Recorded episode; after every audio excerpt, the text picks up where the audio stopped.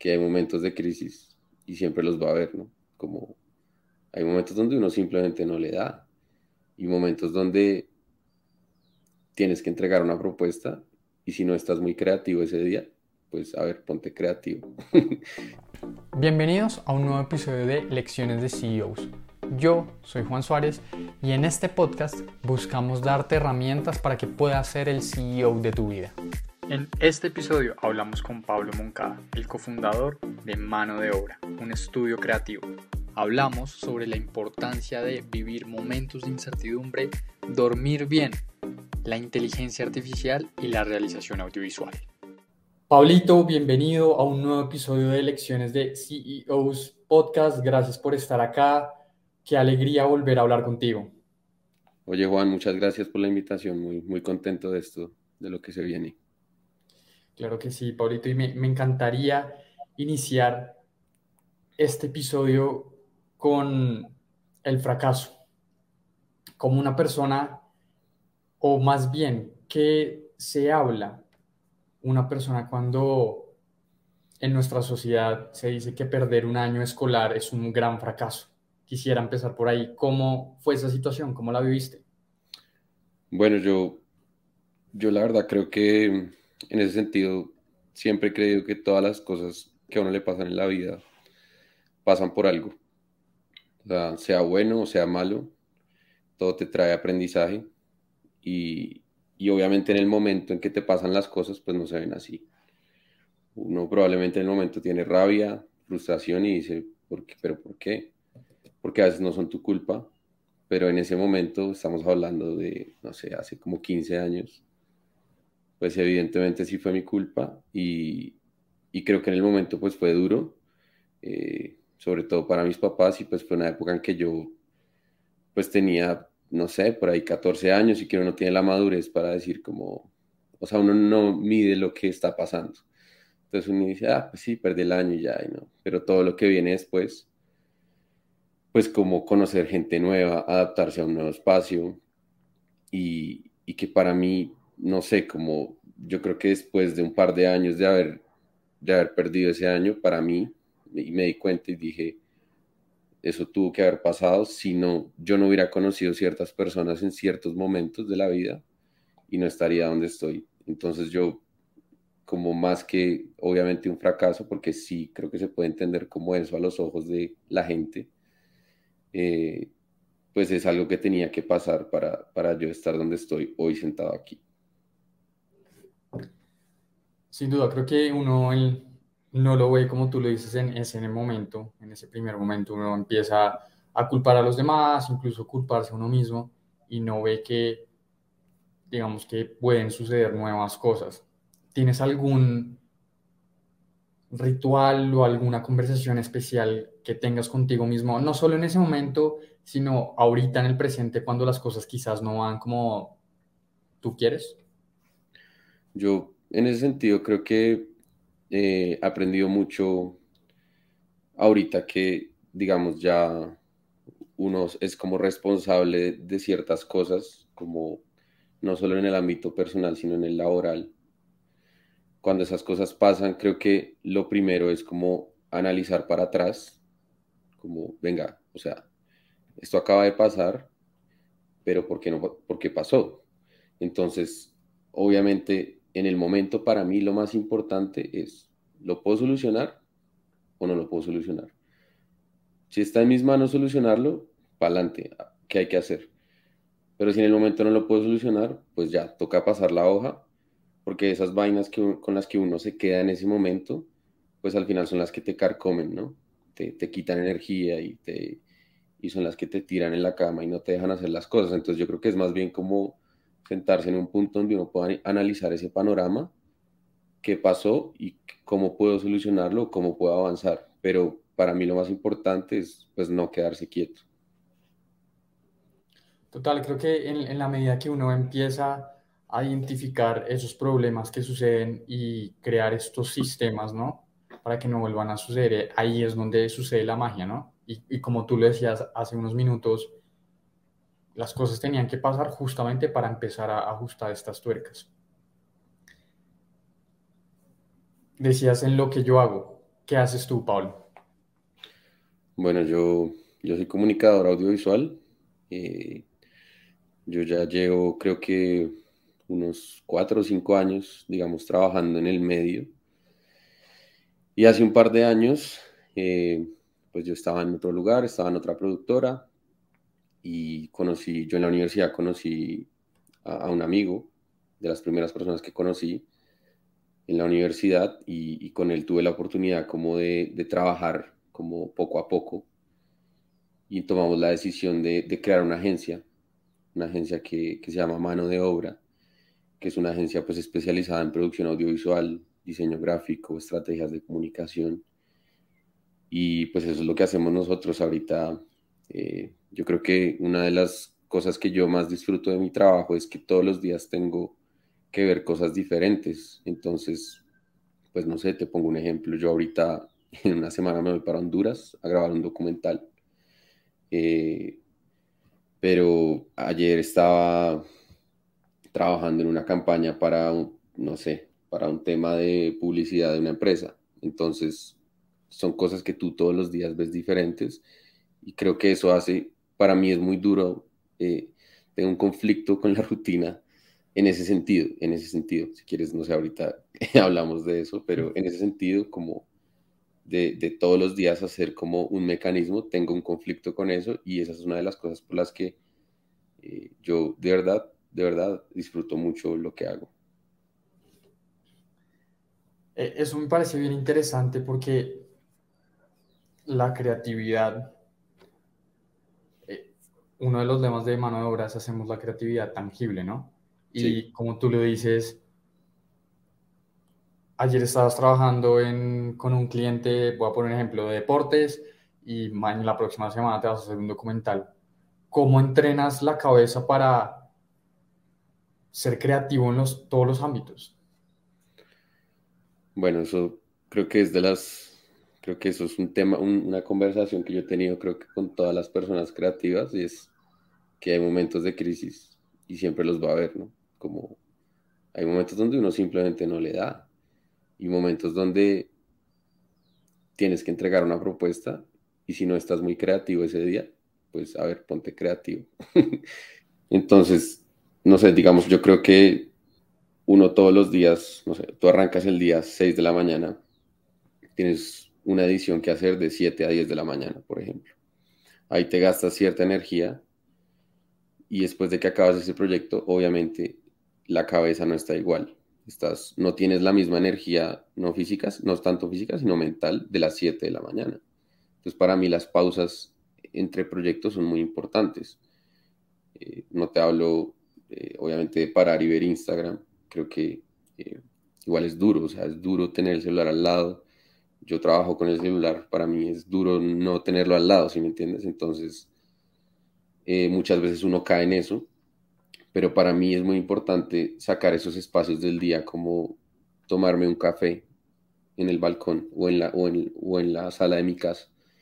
Diez minutos, diez minutos, no pensar en el trabajo y liberar, liberar, liberar.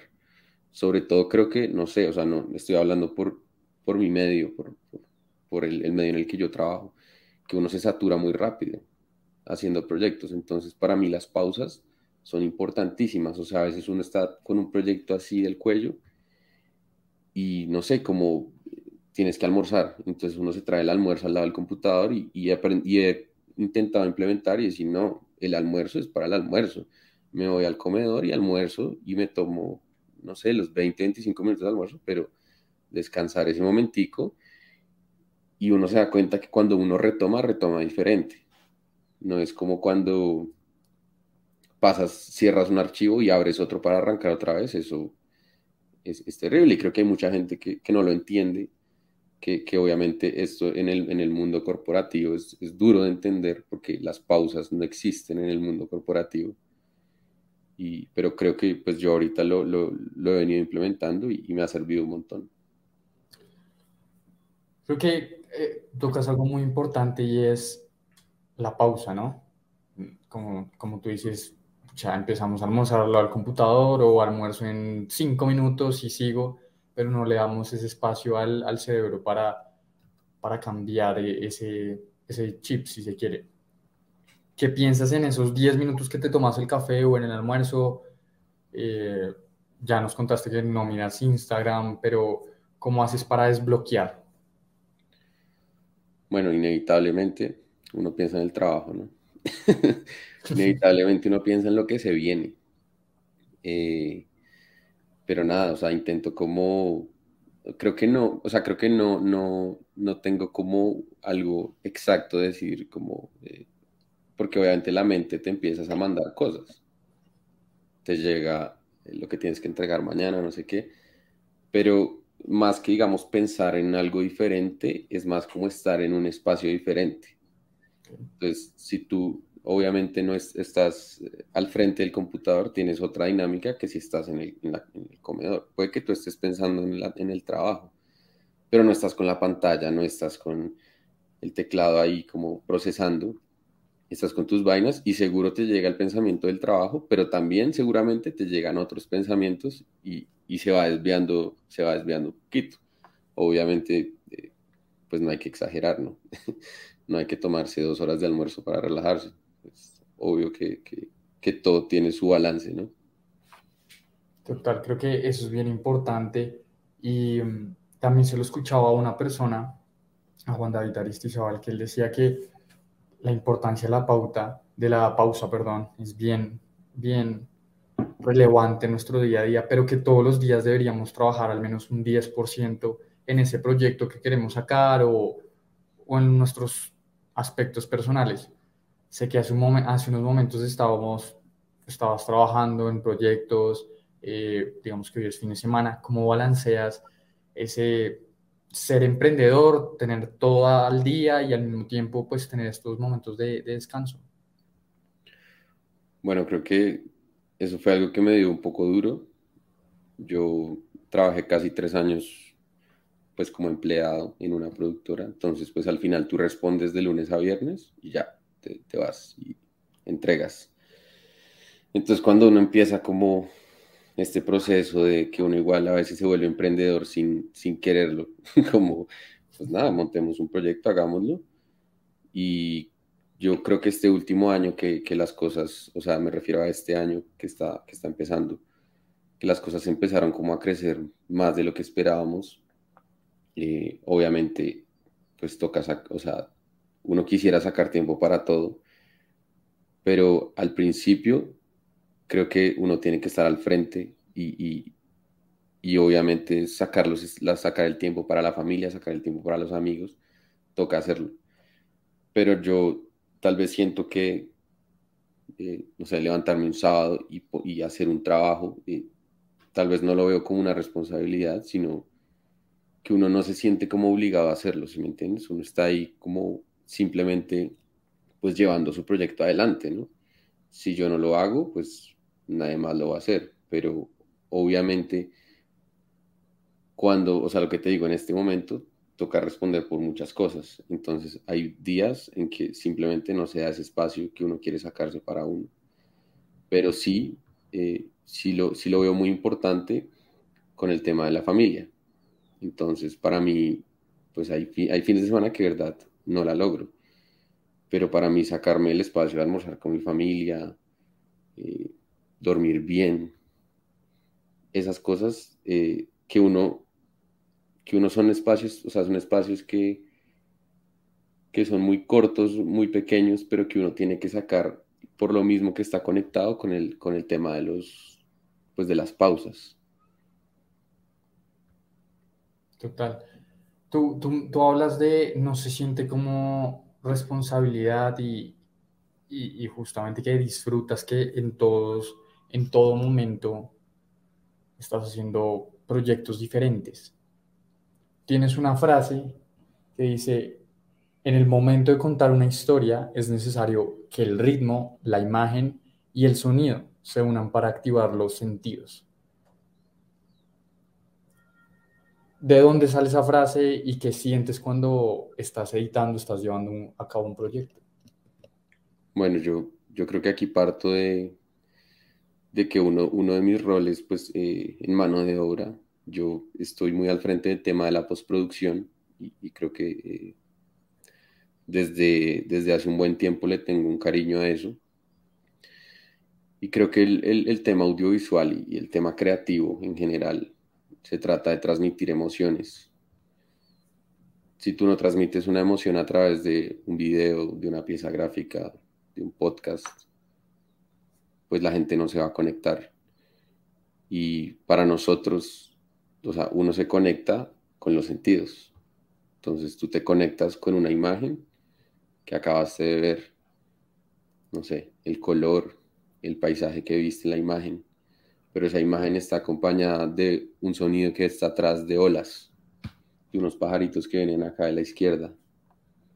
Entonces, si tú pones esa imagen sin ese sonido, es una imagen que probablemente no transmita lo mismo a que si tiene toda una envergadura de cosas técnicas que uno le mete en la edición, pero que al final que uno como realizador quiere que el espectador lo vea y no diga, ay, aquí le metieron el pajarito, ay, aquí le metieron esto, no, que tú lo veas y para ti sea una sola imagen, una sola cosa.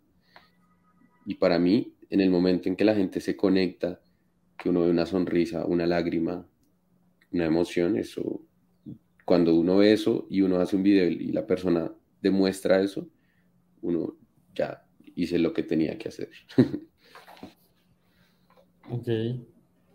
Y digamos que e-, ese proceso de, de postproducción creo que es el más importante porque justamente buscas transmitir esos sentimientos o lo que, lo que se quiere transmitir. ¿Cómo, ¿Cómo lo logras? Es decir, ¿buscas engancharte en esa, en esa historia o, o cómo lo buscas hacer? Pues creo que depende mucho del, del producto como del producto que uno esté haciendo. Entonces, por ejemplo, no sé, en un video, en un video que uno cubre un evento, pues es más complicado conectar que un documental. En el documental entrevistas a alguien y hay una historia real y, y hay algo mucho más fuerte detrás que no estoy desmeritando un video corporativo de una empresa para nada, pero cuando tú cuentas historias así, como que la gente te las dice desde su experiencia, desde lo que ha vivido, pues es muy fuerte. Pero entonces creo que en el caso concreto de un documental, pues entonces es como, para mí, una de las cosas más importantes es hacer un hilo conductor, que la historia que estás contándole a la persona que está viendo el video tenga un sentido. Entonces, en el caso de un documental, pues, ¿cómo vas a dividir ese documental? Para que empieces a contar la historia y en el minuto 20 haya un clímax en donde tú dices, este, este minuto es donde la persona tiene que cambiarle el chip y tiene que, es el momento en que se conecta y uno lo planea así desde el momento, por una estructura que has planeado. Igual que un video, creo que funciona igual en un video corporativo, en el sentido de que tiene que haber una estructura, no es poner música y hacer cortes, sino a ver qué vamos a mostrar primero. Entonces vamos a mostrar las instalaciones, vamos a ponerlo con voz, con voz en off y al final del, video corporativo mostramos unos retratos de las personas para darle humanidad a ese video y que en ese momento las personas que están viendo ese video se conecten. Entonces, para mí depende mucho del producto, pero creo que siempre debe haber un hilo y una estructura, eh, pues para que todo tenga sentido. Y, para, esa, para esa estructura o ese hilo conductor, ¿hay algún tipo de metodología que apliques? ¿Alguna teoría o cómo funciona eso? Sí, pues, o sea, en este caso, nosotros, pues tenemos como, lo que te digo, depende del producto, pero digamos, para un documental, creo que es un proceso bastante largo. Entonces, es ver entrevistas de ceros, coger los mejores, los puntos más importantes, desglosar. Entonces, una vez tienes esa estructura, listo, entonces, ¿qué, planos de apoyos pueden ir encima de, esa estructura para reforzarla? Y cuando tienes esa estructura, entonces, a ver, ¿qué música le pega a este, qué música le pega a este plano? Porque esto es un momento, esto es un momento triste, pero no puede ser, no puede ser música ultra triste, sino más como emotiva hacia no sé qué. Eso es un proceso, creo que de los procesos de los realizadores más demorados es la búsqueda de la música, porque tú te conectas o no te conectas, tú la pones y dices, uy, como que si me suena, como que no. Y después, uy, sí, no, no, no, sí, y uno la pone y empieza a probar. Entonces, bueno, ahí ya abrimos otra, otra, otra puerta que es la prueba de error. O sea, esto es prueba y error. Y puedes hacer el documental y te quedaste hasta las 3 de la mañana haciendo el documental y te levantas al día siguiente fresco y ves el documental y dices, uy, ¿yo qué hice? No, no, no, esto no. quite el plano y ponga otro y cambie esta canción y, y te... Eso, ahorita eh, pues por, temas de procesos, obviamente, pues al frente de esto estaba uno de mis socios que es, es, Raúl, eh, pues él es, yo creo que él es ahorita ya con el tema de estructuras de documentales y eso es, creo que él, es el que tiene eso así de bien y, y, lo ha logrado, ha logrado hacer como que esos procesos se vuelvan muy mecánicos. Nosotros hemos hecho varios documentales y te estoy hablando de hace dos años en que uno decía que uno tenía unos procesos y uno decía, no, pues con razón me demoré tres meses haciendo esto. Y al día de hoy, a prueba y error, prueba y error, que, que afortunadamente hemos podido hacer, no sé, por ahí unos 10 documentales, ya hay ciertas mecánicas que le permiten a uno optimizar procesos. ¿Cómo, cómo se transmite al equipo el sello de mano de obra. Es decir, la, como tú decías, la creatividad, algo muy también subjetivo, prueba de error. Lo que a mí me puede sonar, quizás a ti no, pero al final hay un sello que, que distingue a mano de obra, ¿no? ¿Cómo le transmites ese, no sé si el término sea creatividad, pero ese sello al equipo? Yo creo que nosotros eh, desde que, desde que fundamos Mano de Obra, siempre nos parece muy importante escucharnos entre nosotros. Mm, siempre van a haber opiniones divididas, siempre. Pero para mí lo más importante es conocer la opinión de todos. Creo que eso aporta un montón en la creatividad, porque uno tiene, pues todos pensamos diferente. Yo tengo mi forma de ver este plano, Raúl tiene esa forma de ver ese plano, Santiago tiene otra forma de ver el plano. Y todos tenemos opiniones divididas. Y para mí lo más importante es llegar a acuerdos y sobre todo en temas de creatividad que las cosas son tan inexactas. ¿sí? Que, o sea, no, yo creo que este cuadro, este plano debe ir en cámara lenta. No, pero no, ¿por qué? Entonces, para mí lo más importante es como ese balance, creo que lo veo como un balance de egos y eso es una de las cosas que creo que nosotros transmitimos como no estar, o sea, nadie está por encima de nadie. Y, yo te voy a escuchar y quiero tu aporte. Y si tengo algo que argumentarte, como que tú me das tu opinión y yo te digo no estoy de acuerdo, pues te lo voy a argumentar con algo concreto. Pero para mí escuchar al equipo es fundamental. Creo que tú tocas un tema bien importante y es ese manejo de egos, ¿no? Y ahí es cuando puede, puede ser que con estos acuerdos, como lo viene haciendo mano de obra, se llegue un momento de crecimiento o quizás ese estancamiento, ¿no? Quisiera ir a... Han tenido bastantes clientes, Filbo, han grabado para constructoras, para política, para incluso aguacates han hecho también, creo que un comercial sobre aguacates. ¿Qué has aprendido de todos estos sectores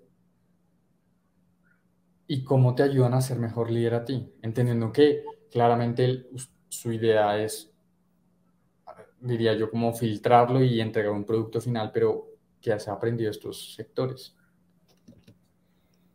Pues yo, o sea, viendo cómo las diferentes las diferentes situaciones en las que he podido estar, de verdad entender esa diferencia, o sea, como esa diferencia que uno encuentra en cuando te vas, cuando te vas a grabar un cultivo de aguacates a Marinilla, o te vas a grabar una comunidad indígena en el Putumayo, o tienes que cubrir un evento de, no sé, un evento que es pues súper high class.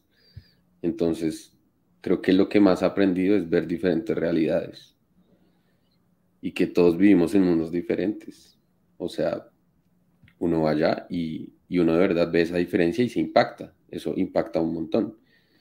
Pero obviamente no como, no me refiero como a solamente a, irse, a, o sea, como a uno irse lejos al Putumayo a grabar un documental, no solamente eso, sino que también aquí hay otra realidad. Entender a la gente y entender que todos vivimos en una diferente.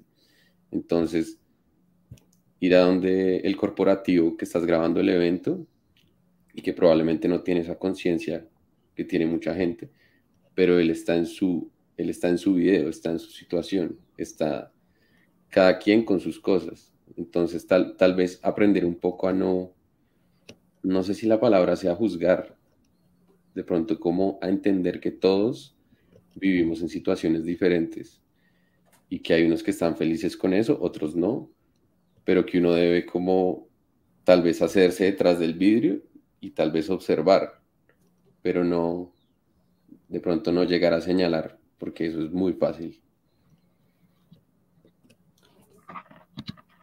Total, creo que eh, eso que tocas es bien importante, ver esas realidades, porque nos puede pasar que nos enfrasquemos en nuestra rutina y como uno vive en una gran ciudad, cree que así funcionan las dinámicas en todo el país o todo el mundo.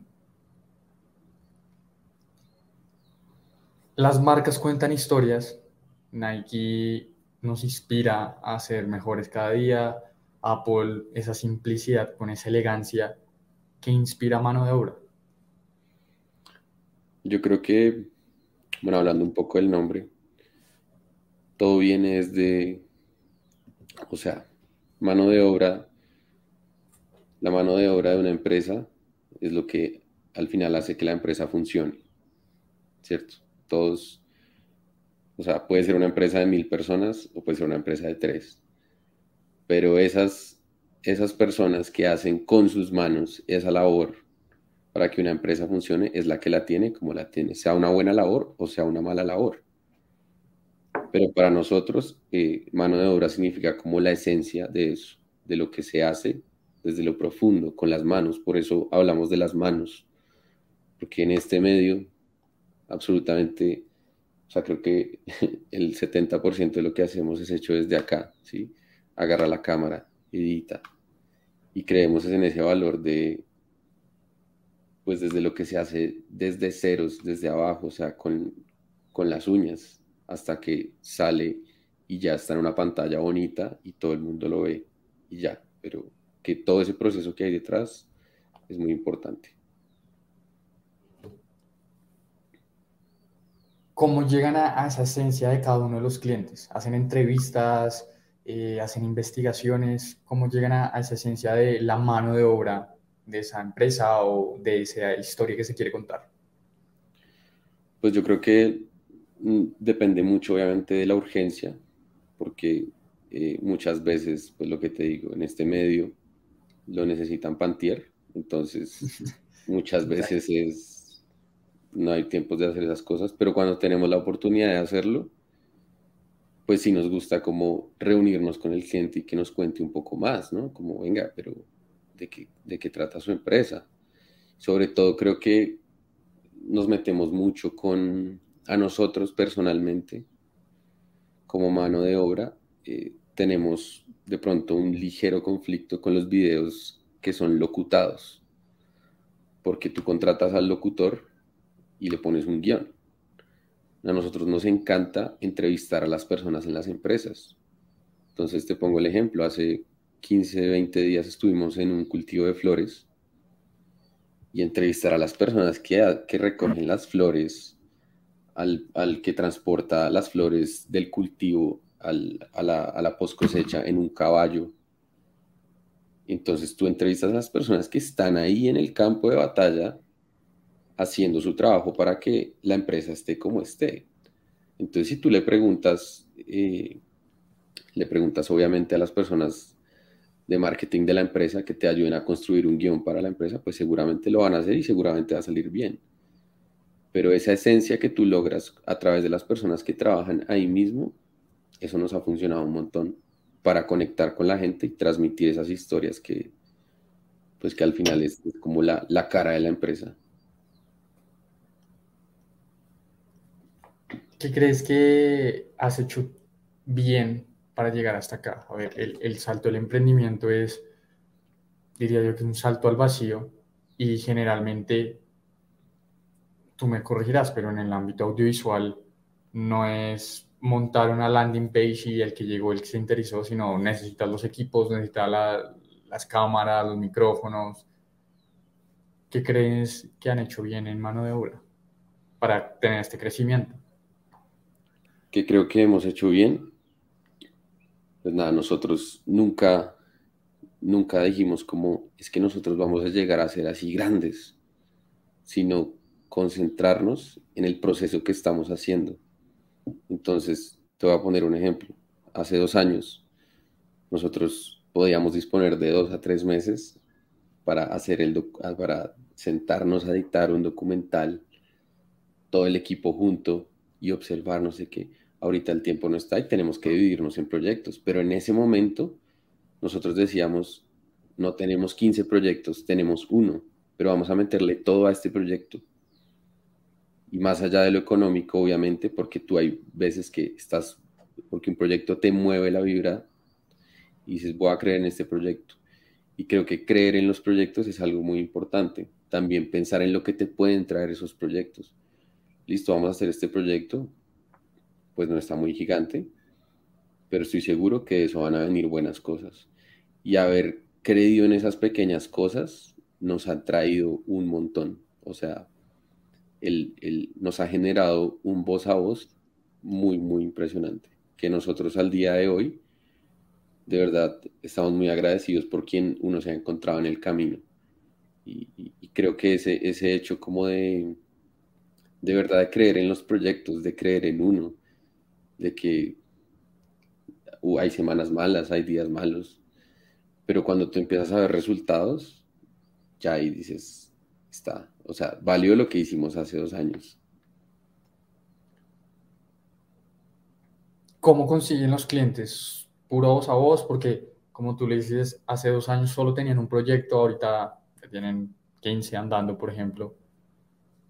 Van y tocan las puertas, ¿cómo ha sido ese ese trabajo, porque de nuevo, clientes como Filbo, la Feria Internacional del Libro, pues, también son de peso, ¿no?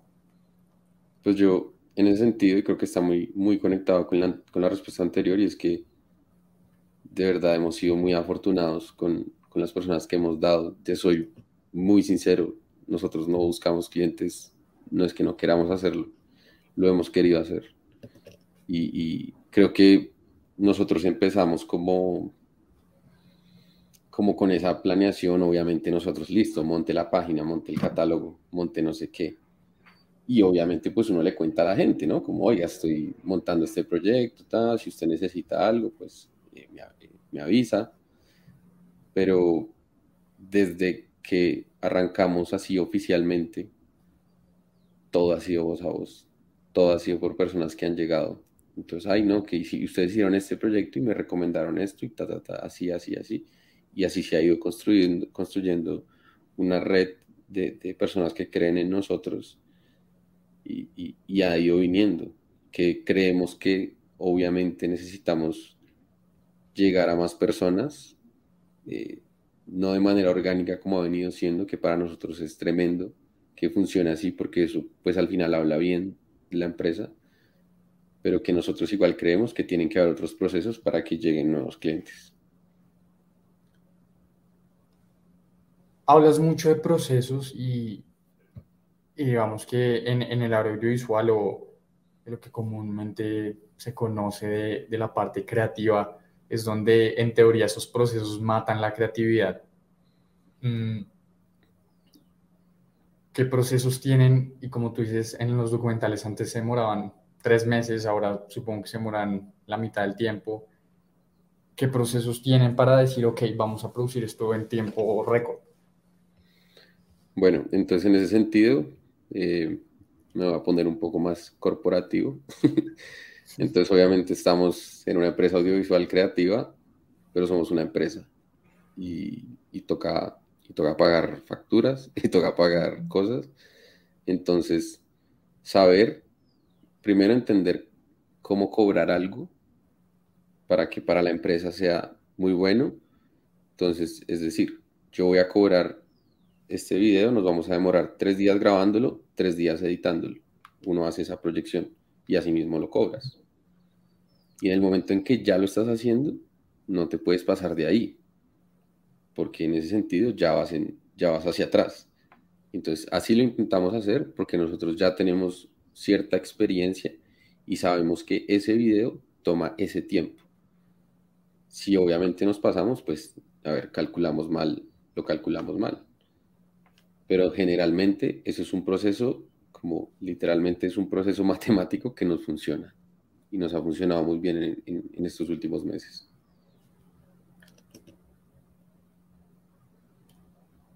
Indudablemente, pues ahorita está muy de moda el tema de la inteligencia artificial y creo que por ahí ya salió un software para hacer videos con inteligencia artificial. ¿Han venido jugando con eso? ¿Han venido probándolo? ¿Cuál es tu opinión sobre la inteligencia artificial, en este caso de, el tema de realización audiovisual? Bueno, tengo unas opiniones divididas. Eh, hemos probado cosas como más que todo temas de tal vez de audio que, han, han salido por ahí que me parecen muy efectivas y la primera opinión es que si te hace la vida más fácil, pues dale, o sea, sí, o sea, sí, o sea, todo bien, que una persona estudió cinco años para hacer lo que te hace una postproducción de audio muy profesional y un software te lo hace en 30 segundos. Oye, qué embarrada, pero yo a veces uno tiene que pensar como en la optimización. Entonces, esto me hace la vida más fácil. Que lo probamos, no lo, o sea, no lo hemos probado a profundidad, sabemos qué es, pero que nos genera una preocupación porque estamos en el momento de decir, tenemos que mirar la forma de cómo, no cómo ganarle, sino cómo adaptarnos a esa inteligencia artificial y ponerlo en, disposición de lo que hacemos nosotros. Entonces, no quejarse y decir como, ah, es que este software dentro de cinco años le va a editar un video en un minuto. Entonces, listo. yo lo hago, seguramente me demoro tres horas en lo que el software lo hace en cinco segundos. Pero entonces yo creo que es muy importante adaptarse a esas nuevas tecnologías más que estarlas refutando. Porque pues al final es ayuda para todos, es ayuda para absolutamente todo el mundo y en todos los gremios. O sea, yo obviamente en mi medio está súper fuerte ahorita, o sea, están, creo que ahorita todos los, los desarrolladores trabajando en eso y, no puedo imaginarme dentro de 10 años cómo puede estar eh, pasando todo en cuanto a la inteligencia artificial y en nuestro medio. Pero para nosotros estamos hasta ahora con la preocupación, pero creo que es el momento de decir, bueno, toca actuar porque ya dentro de 10 años nos cogió la tarde. Tocas algo muy importante y es la, adaptación volviendo a la teoría de Darwin, que el, que no se adapta, pues muere. ¿Cuál crees que ha sido una situación de tu vida donde has tenido que adaptarte o si no, pues te quedabas? Pues yo creo que, pues yo antes de mano de obra, eh, estuve en una productora y yo entré ahí como a las prácticas, hice mis prácticas ahí y ahí eran dos socios. Era una empresa pequeñita. Entonces, uno de los socios se iba para España a hacer una especialización y el otro socio, o bueno, socia, se quedaba en Colombia. Se agarraron los socios y mi socio ya tenía todo listo para irse a España. estas personas, ella se va de la empresa, mi socio se va para España y Pablo, con cuatro meses de práctica, se tiene que quedar al frente de la productora. Entonces, creo que fue un momento de adaptabilidad a las patadas, o sea, en que te adaptas o te adaptas, donde me tocó, no sé, jamás en mi vida había hablado con un cliente, hablar con un cliente por primera vez, responder con ediciones, responder con tiempos, porque al final uno siendo empleado, pues haces una embarrada y qué embarrada, pero el que pone la cara es el que está arriba tuyo. Entonces, en esos momentos, pues sentí que ya no había una barrera de decir como, o sea, yo ya pensaba como, si hay una embarrada, pues es mía en este momento. Así mi jefe estuviera en España y él es el que pone la cara. Pero yo estaba ahí en las grabaciones, yo estaba ahí con las conversaciones con los clientes. Y creo que fue una situación en donde me tuve que adaptar un montón y muy rápido, pero que de verdad agradezco un montón que me hubieran dejado solo esos meses, porque como persona y, de verdad como realizador, como creativo, me ayudó, pero un montón. O sea, creo que no podría ser lo que, lo que estoy haciendo ahorita si no hubiera vivido esos, esos meses así. ¿Cuál fue, digamos que eso fue muy paralelo también a la pandemia, empezaste a montar bicicleta con, el grupo de amigos. ¿Crees que montar bicicleta y, e ir superando esos, esos retos, esos premios de montaña, lo podías asemejar a, a, tu vida en el trabajo? Sí, pues yo, o sea, yo creo que en ese momento era un tema como de salir de la, de salir de la rutina, como de, de, de esa pandemia que pues fue un encierro terrible y, de pronto obviamente más que como equiparar a los logros era como un descanso, como de, salir, liberarse uno un poquito de todo eso. Sí, creo que era más, que todo eso, como una vaina de, pausa, de descanso, de salir de, de salir de otro ambiente, porque uno estaba ahí si no tenías opción de que tenías que estar aquí metido todos los días y ya empezó a soltar un poquito y lo vi más como un descanso hacia ese hacia esos meses que sinceramente fue mucho estrés y, que eso me ayudó como a nivelar tal vez. Ahí, quisiera pasar e, e, esa línea y es, un poco de mindfulness lo que hablas y, y generalmente los amigos, tus amigos del colegio también dan mucho, te dan ese espacio para liberarte de ese estrés. Y desde que éramos pequeños siempre sacabas ese espacio Ahora, ¿cómo te ayudan para impulsarte a ser una mejor versión de ti?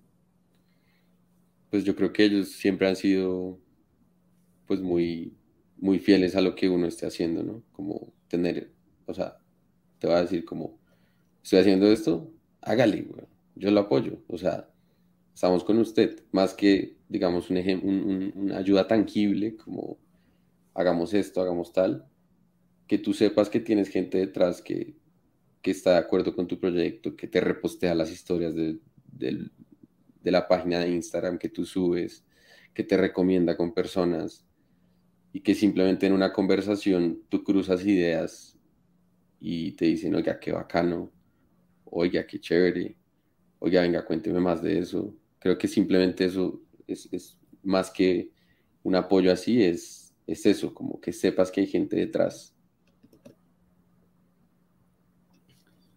¿Cómo haces para cuidar a esa gente detrás? Hablábamos con, con Santiago Espejo, de, el fundador de la Rural, el cofundador de la Rural, decía justamente eso, es, puede ser el, en este caso, el mejor director creativo, el mejor director de postproducción, pero si no tienes nadie detrás, pues digamos que no digo que no valdrá la pena, pero se disfrutará mucho menos.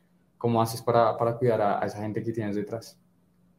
Bueno, en el tema familiar, eh, pues creo que es más fácil, pues porque yo tengo a mis papás muy cerca acá, entonces, pues nada, como que entre semana, sí, o sea, son ya rituales como, no sé, comer con mi mamá, desayunar con mi mamá, una llamada, fines de semana, entonces un domingo, para mí un domingo es familiar, o sea, a menos que tenga que hacer algo de trabajo, o un compromiso de amigos ya muy extraordinario, para mí es sacar ese tiempo, o sea, esos tiempos así chiquitos que uno dice, ay, un desayuno de 20 minutos, ay, pues sí, pues a ver, desayuno de 20 minutos un mes, eso te, te ayuda un montón. En el tema de los amigos, me ha costado mucho más porque, porque yo, o sea, digamos ahora, yo, muy sinceramente, yo antes de, mano de obra, pues yo salía mucho más, o sea, viernes y sábados yo pues salía y porque pues si no tienes nada que hacer el fin de semana, pues sal. Y empecé ahorita unos meses para acá, eh, empecé a entender que, que salir eh, te afecta para lo que viene, te afecta para la semana que viene. Y, que me ha costado un montón con ellos, de verdad, sacar espacios y vernos, y, ahora nos vemos mucho menos. Eh, pero más es, por ese tema, como que ya el sábado, entonces ya el sábado ahorita tengo que, entonces toca ir a grabar, toca editar, y se termina el día y estás tan cansado que dices, no, o sea, priorizas lo que se viene para tener la mente tranquila.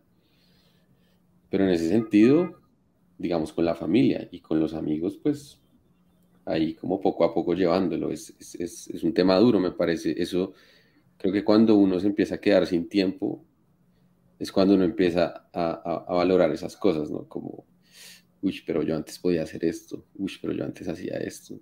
Y, y creo que ese balance es durísimo, o sea, creo que no, no sé si conozco la primera persona que lo logre balancear totalmente. O sea, siempre va a haber un desequilibrio en ese sentido porque, pues sobre todo en el mundo del emprendimiento, pues eso es impredecible.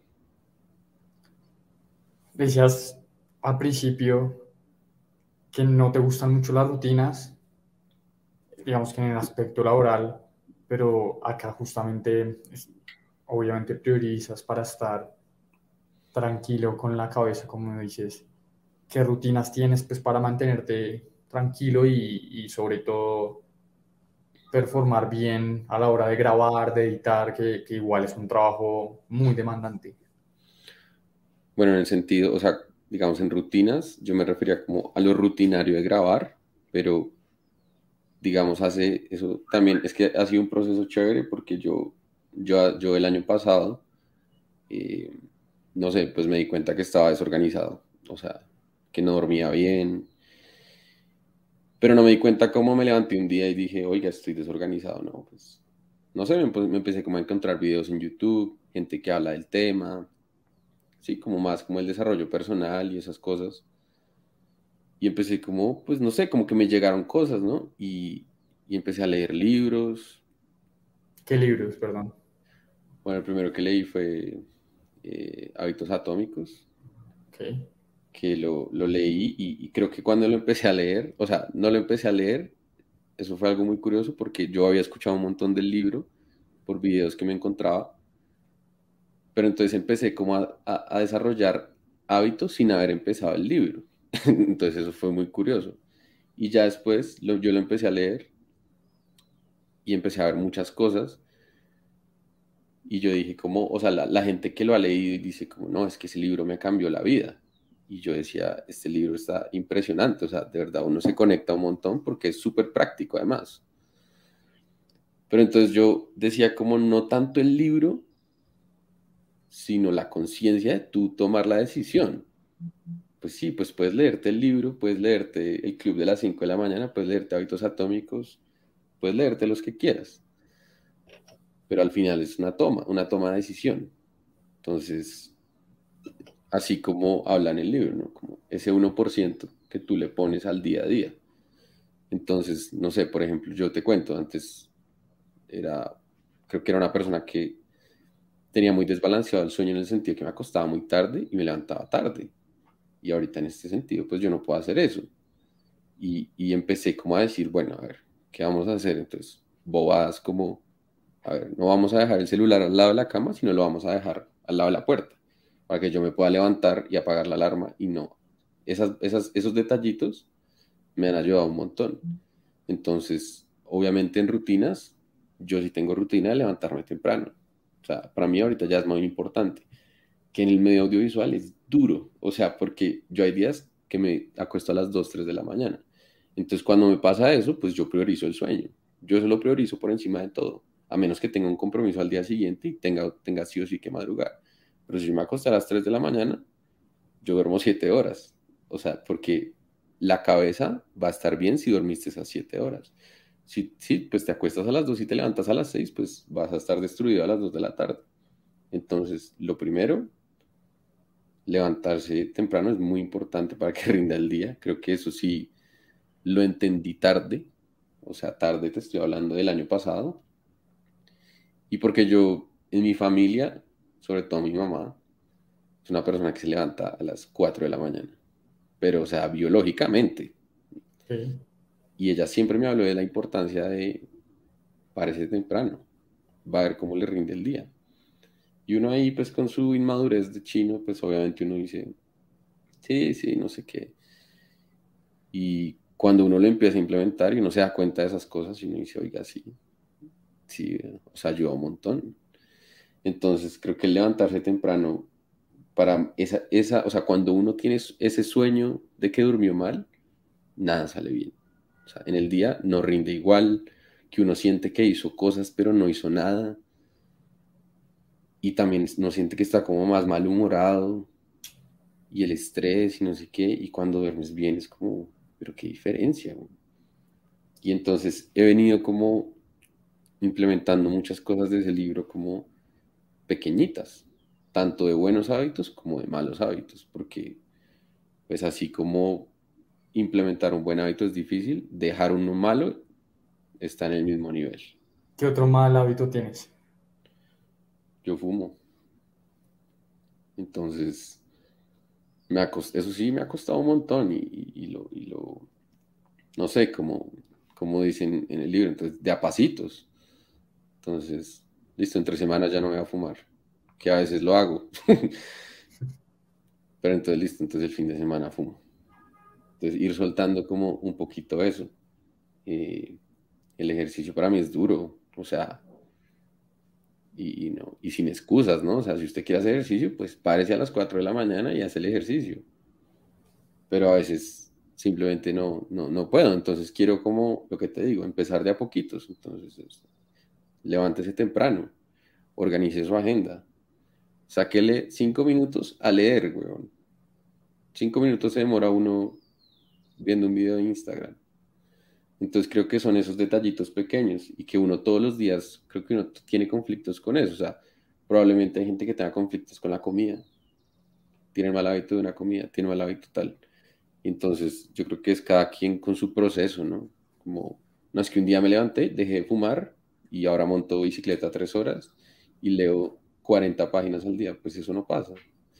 Y, no, y, y, pues según lo, lo que hablan en ese libro, pues no es recomendable tampoco tiene que ser un proceso.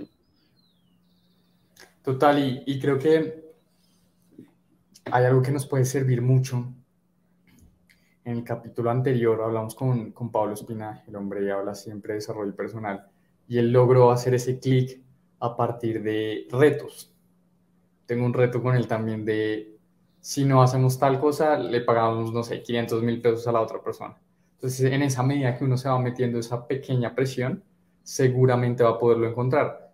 O sea, con esto no te estoy diciendo que te hagas un súper reto de dejar de fumar, pero sin duda alguna pueden ser nuevos insights para poder empezar a, a dejar o implementar nuevos hábitos, ¿no? Claro. ¿Cuál crees que ha sido ese cambio de visión desde que iniciaste tu carrera como comunicador social a la que tienes hoy? Y te lo digo puntualmente porque cuando supe que estudiabas, estabas estudiando comunicación social y sé que te gustan mucho los deportes, decía, este man va a ser en el, para estar en el tema de periodismo deportivo. ¿Cuál fue ese momento que dijiste, quizás, si, si, es, si fue así, que cambiaste de camino? Es algo curioso porque está conectado con que con lo que hablamos en la primera frase de la, de la, del podcast y fue que todo pasa por algo, ¿no? Todas las cosas pasan por algo. Yo estaba en segundo semestre, uno en tercer semestre, la Javariana decide el énfasis. Entonces en la Javariana hay como seis énfasis, entonces pues entre esos está periodismo y audiovisual. Y yo estaba metiendo materias y fui a meter las de periodismo y se acabaron los cupos. No había un solo cupo, nada. Y quedaba una materia que se llama narrativas audiovisuales, creo que se llama la materia. Y yo, como que a ti en ciclo básico de comunicación, te hacen ver como materias de, de edición, como que te muestran el programa y te dicen, vea, esto es así, más o menos la cámara se agarra así. Y pues a mí eso me quedó como sonando, pero pues como en el fondo, muy en el fondo quedó sonando. Y ya en ese momento que tocaba tomar la decisión, porque se acababan los cupos de todo, pues yo dije, metámosla.